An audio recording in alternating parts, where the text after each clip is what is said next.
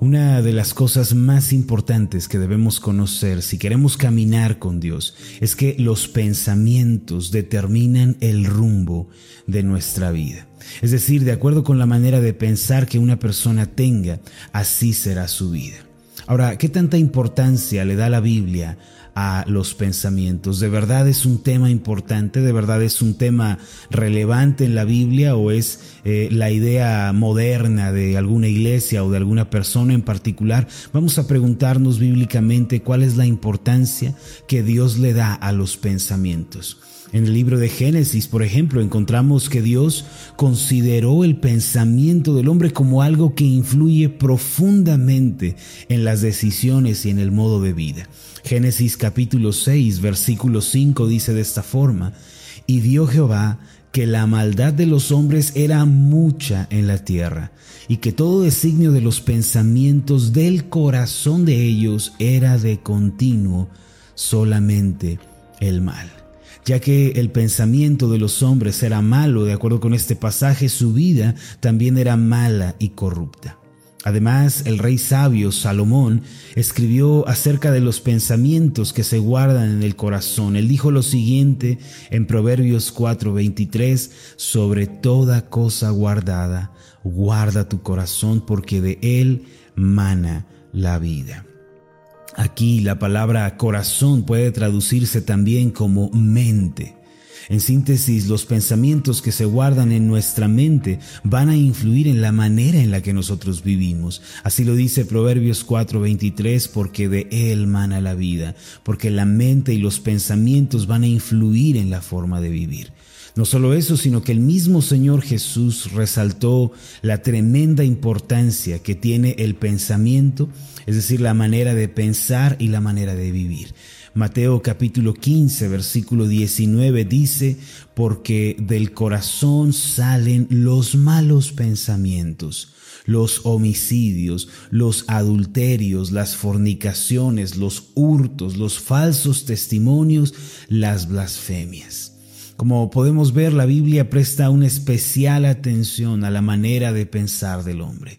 Si cuidamos nuestra mente, mis amados, y cultivamos diariamente junto al Señor pensamientos correctos, apropiados, lo cierto es que la felicidad nos saldrá al encuentro. Muchas personas destruyen sus vidas por la manera de pensar equivocada. Se dedican a pensar en cosas que destruyen, que entristecen, que amargan y que desalientan. Sin embargo, otros edifican vidas de bendición, de prosperidad, de éxito a partir de cultivar buenos pensamientos. Tales personas comprenden que la felicidad es una decisión que se debe tomar cada día. No es verdad que una persona es infeliz por las circunstancias o por culpa de las personas que le rodean. No, es uno el que decide si va a ser feliz a pesar de las circunstancias. Y es uno el que también decide si va a vivir en la amargura o en la infelicidad. Un sabio dijo, no nos afecta lo que nos sucede, sino lo que nos decimos acerca de lo que nos sucede. Lo que pensamos, lo que decimos, lo que hacemos como resultado de las cosas que nos suceden, en realidad eso es lo que importa. Usted puede tener una aflicción o un problema y entregarse a la, amargura y al sentimiento de frustración o puede encontrar el propósito divino en medio de lo que le ocurre y como resultado crecer espiritualmente, fortalecerse en la fe y volverse el campeón de la vida. La decisión, mis amados, de ser felices o ser infelices es de cada quien. Hubo una vez dos mujeres que eran vecinas. Sus casas eran muy parecidas, ambas eran muy jóvenes, tenían tres hijos y sus vidas eran muy similares. Sin embargo, la primera de ellas siempre se encontraba desesperada, irritada, mientras que la segunda se mantenía alegre y afable. La casa de la primera mujer se mostraba sucia, deteriorada, mientras que la casa de su vecina siempre se veía radiante y limpia. Uno de los vecinos se percató de la diferencia que existía entre ambas mujeres, a pesar de que sus circunstancias eran casi indistintas. Entonces decidió preguntar a la primera mujer, Señora, ¿por qué vive de esta manera? Ella respondió, tengo muchos problemas, nos hacen falta muchas cosas en casa, el tiempo no me alcanza, lo único que puedo hacer es estar enojada e irritada la mayor parte del tiempo. Más tarde le hizo la misma pregunta a la segunda mujer. Señora, disculpe, ¿por qué vive usted de esta manera? Y esta segunda mujer respondió en un principio de una manera muy similar. Sin embargo, hubo algo que marcó la diferencia de una forma extraordinaria. Ella dijo, tengo muchos problemas. La verdad es que nos hacen falta muchas cosas en casa y el tiempo no me alcanza. Lo único que puedo hacer es estar feliz y ser amable la mayor parte del tiempo. Por una parte, una de las mujeres, por causa de la postura de su corazón, solo podía pensar de manera negativa y vivía enojada. Pero por otra parte, la otra mujer, aunque vivía circunstancias similares, elegía vivir con entusiasmo, con gozo, con alegría. Mis amados, a pesar de estar viviendo en condiciones adversas, al final somos nosotros los que decidimos cómo vamos a tomarnos lo que nos sucede. Un proverbio hebreo muy antiguo dice que el corazón puede crear el cielo o el infierno. Esto significa que dependiendo de la postura de nuestro corazón se puede vivir una vida feliz o una vida infeliz y esta es decisión de cada quien. Esto nos hace preguntarnos cuál es el estado de mi corazón y de mi mente el día de hoy. ¿Cuál es la postura que yo estoy adoptando? ¿Cuáles son los pensamientos que me estoy permitiendo tener en mi interior?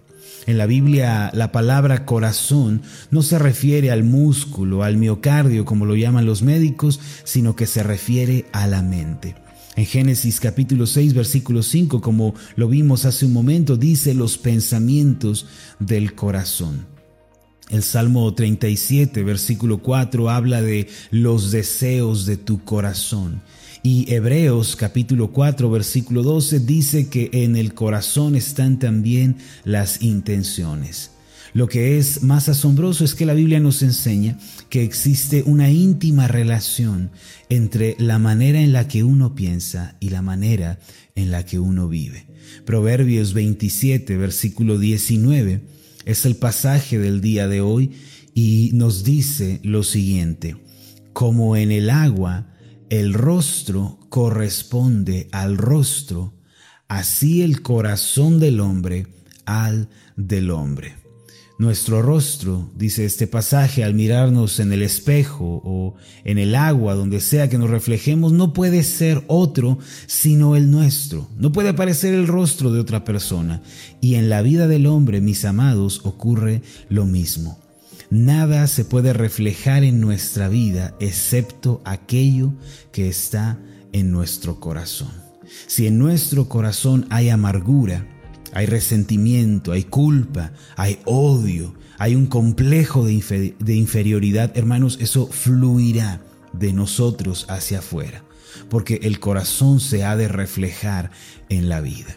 Pero si en su lugar hay paz, si en el corazón hay gozo, hay bendición, si hay esperanza, si hay felicidad, hermanos, eso se reflejará también en nuestra vida, porque así como el, rostro del hombre se refleja en el agua, así el corazón del hombre se refleja en la vida.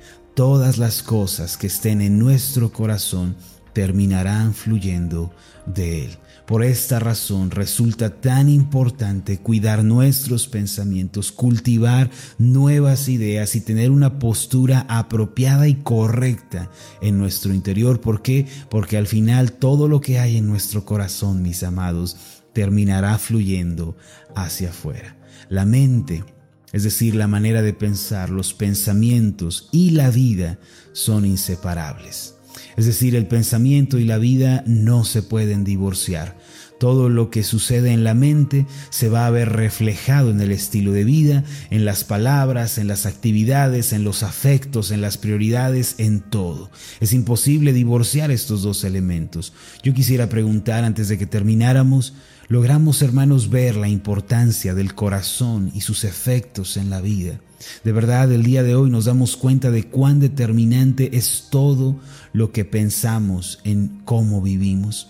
Esta es la razón por la que quiero invitarlo a que me acompañe durante los días siguientes, para que juntos descubramos la determinante influencia del corazón en la vida del hombre.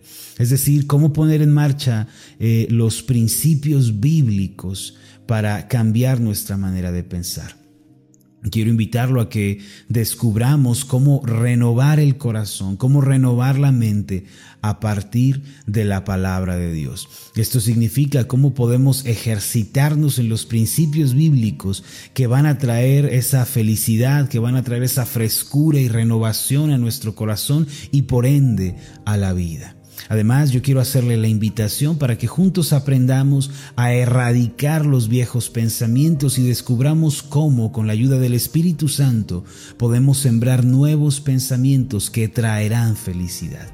Estamos comenzando una nueva semana y con ella nuevas oportunidades para caminar con Cristo, para conocer al Señor, nuevas oportunidades de escribir un futuro de bendición y de paz. Recuerde siempre esto, el corazón se refleja en la vida. Permítame hacer una oración por usted. Amoroso Dios y Padre Celestial, tú prestas una importante atención a los pensamientos que guardamos en nuestros corazones. Para ti no es algo que deba tomarse a la ligera, pues a lo largo de tu palabra nos reiteras una y otra vez que así como es el corazón, así será la vida. No nos permitas ser ligeros, Señor, ser descuidados, con este tema de el corazón y los pensamientos. Más bien ayúdanos a tomar la responsabilidad de que en realidad nuestra vida se nos va a presentar como nosotros pensemos. Ayúdanos, Padre, a no culpar a los demás, a no culpar al destino, a no culpar a las personas que nos rodean, a las circunstancias, sino tomar la responsabilidad de que nuestra vida en realidad se refleja como resultado de lo que hay en nuestro corazón. Te queremos pedir, Padre Celestial, que durante esta semana nos acompañes para cultivar pensamientos apropiados, pensamientos correctos, a la vez que vamos erradicando los pensamientos equivocados.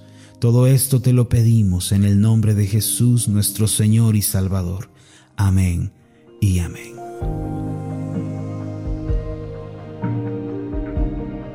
Hola, ¿qué tal? Mi nombre es Marlon Corona, soy el pastor de la iglesia Ascender en la ciudad de Zapopan, Jalisco, en México. Le agradezco mucho por haberme seguido con esta meditación. Mi oración siempre es que usted sea prosperado en todas las cosas y goce de una buena salud, así como prospera en su alma. Lo invito a que ore por las meditaciones Ascender y le pregunte a Dios cómo puede usted ser de bendición para este ministerio. Las meditaciones Ascender son impulsadas y apoyadas por nuestros oyentes. Reciba un fuerte abrazo de mi parte. Que Dios le bendiga. Hasta la próxima.